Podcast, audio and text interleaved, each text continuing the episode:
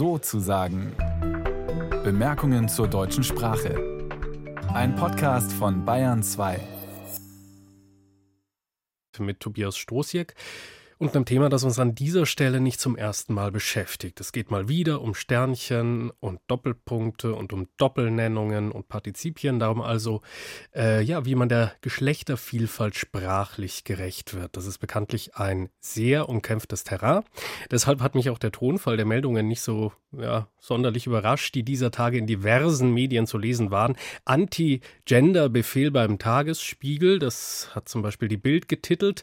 Bei der FAZ, da war man sich dagegen nicht so ganz sicher, auch nicht so ganz eins. Dort stand einmal, Tagesspiegel schafft Gendersprache ab und an anderer Stelle war zu lesen, Tagesspiegel schafft Gender-Sternchen ab, was mir ja doch ein kleiner, aber signifikanter Unterschied zu sein scheint. Was also ist eigentlich los beim Berliner Tagesspiegel? Das frage ich jetzt einfach äh, den Chefredakteur des Blattes. Lorenz Marold ist am Telefon. Schön, dass das klappt.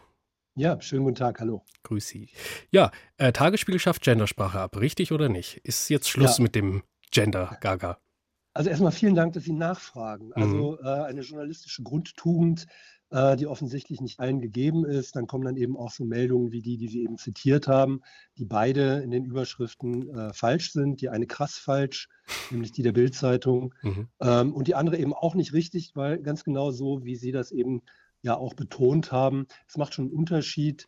Ähm, erstens, ähm, ob man Gendersterne in der Zeitung nicht mehr will oder ob man die Gendersprache äh, verändert oder gar abschafft. Was wir gemacht haben, kurz auf den Punkt gebracht, wir haben in unserer Redaktion, nachdem wir fast drei Jahre lang das freigegeben haben mhm. und vor dem Hintergrund, dass Sprache sich immer weiterentwickelt und wir natürlich auch Rücksicht nehmen auf gesellschaftliche Entwicklungen, haben wir gesagt, wir experimentieren damit ein bisschen. Wir sind jetzt zu einem Punkt gekommen, bei dem wir das analysiert haben, evaluiert haben und sind zu einer Entscheidung gekommen, die so aussieht, dass wir die Verwendung von Doppelpunkten und Gendersternen in der gedruckten Zeitung nicht mehr haben wollen, mit einigen Ausnahmen. Das sind Texte, in denen es um Sprache und Gendern geht. Mhm. Das sind Gastbeiträge, bei denen die Autorinnen und Autoren darauf bestehen, genauso wie Interviewpartnerinnen und Partner. Ähm, und auch unsere Queerspiegelseite beispielsweise, wo wir selbstverständlich auch weiterhin den Gebrauch von Doppelpunkten und oder Gendersternen gestatten. Freigegeben haben wir es weiterhin in allen Online-Medien, die wir haben, in allen Newslettern, in allen Podcasts. Mhm. Also es gibt eine Unterscheidung zwischen dem Blatt der gedruckten Auflage und äh, der Online-Ausgabe des Tagesspiegels. Wieso gibt es diesen Unterschied oder wieso machen Sie den? Ja, also das ist eigentlich relativ leicht erklärt. Wir stellen fest, dass das demonstrative Gendern, also drei Gendersterne im ersten Satz oder auch die BürgerInnen, MeisterInnen, äh, ein Großteil des Publikums der gedruckten Zeitungen, und das sind nun mal die älteren äh, Leserinnen und Leser, die wir haben, abstößt. Und ich finde das provokant mhm. und ich kann es auch in Teilen nachvollziehen. Äh, deswegen haben wir gesagt, ganz bewusst für die Zeitung werden wir diese Formen des Genderns deutlich zurückfahren. Ähm, das heißt nicht, dass wir uns von Gendersprache verabschieden. Was heißt Gendersprache? Ich habe sie eben selber benutzt. Mhm. Äh, ich sage ganz bewusst Leserinnen und Leser und nicht nur Leser. Viele haben sich an die Studierenden gewöhnt und ähm, können sich gar nicht mehr vorstellen, dass alle Studenten gesagt haben. Mhm. Mit den Fahrradfahrenden fremdeln noch manche. Wir werden das weiter beobachten, wie sich Sprache weiterentwickelt, wie sich der Sprachgebrauch auch bei unserem Publikum und in der Gesellschaft weiterentwickelt. Dieser Schritt ist für uns kein großer Einschnitt, sondern wir haben nachjustiert. Wir haben unsere Regeln ein bisschen modernisiert in dem Sinne, dass wir sie für ein Produkt, nämlich die gedruckte Zeitung, etwas zurückgefahren haben. Einfach weil wir dem Publikumswunsch, der sehr, sehr deutlich geworden ist in vielen Mails und Gesprächen, entsprechen wollten. Mhm. Was haben Sie denn da konkret für Rückmeldungen bekommen? Und ähm, ja, wie, wie kamen Sie denn zur Überzeugung, jetzt müssen wir was machen, jetzt müssen wir das wirklich ernst nehmen? Weil es heißt ja auch immer, also so kenne ich das auch eben äh, ja, aus dem eigenen Verein, es schreiben vor allem die, die unzufrieden sind. Das heißt, das Bild, das einem ja solche Leser Leserbeschwerden suggerieren oder Leserbitten, so haben sie es genannt, ist vielleicht nicht automatisch repräsentativ.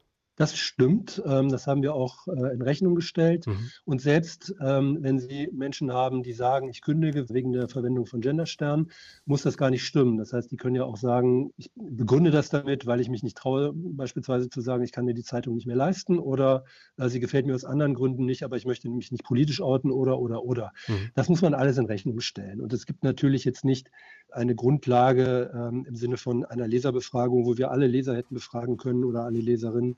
Wir haben in der Tat aber Interaktion betrieben, auch in der Zeitung, indem wir auch aufgefordert haben, schreibt uns, was ihr davon haltet. Besser gesagt, schreiben Sie uns, ähm, was Sie davon halten. Die Ansprache in der Zeitung ist in der Tat ja auch ein bisschen andere als in anderen Medien, als online oder in Newslettern. Und das Bild war eigentlich sehr, sehr eindeutig. Das Bild war eindeutig mhm. insofern, als die meisten Menschen gesagt haben, wir sind sehr zufrieden mit dem, was ihr macht, aber das stört uns massiv. Und warum machen wir es jetzt? Wir haben, wie gesagt, vor ziemlich genau drei Jahren ähm, unsere Richtlinien zur Verwendung von genderneutraler Sprache beschlossen. Wir haben vor genau einem Jahr, am 29. November, die Zeitung und das Medienhaus Tagesspiegel vollständig neu aufgesetzt, alles verändert, alle möglichen Dinge verändert. Und wir haben jetzt Bilanz gezogen nach einem Jahr, was hat gut geklappt, was hat weniger gut geklappt.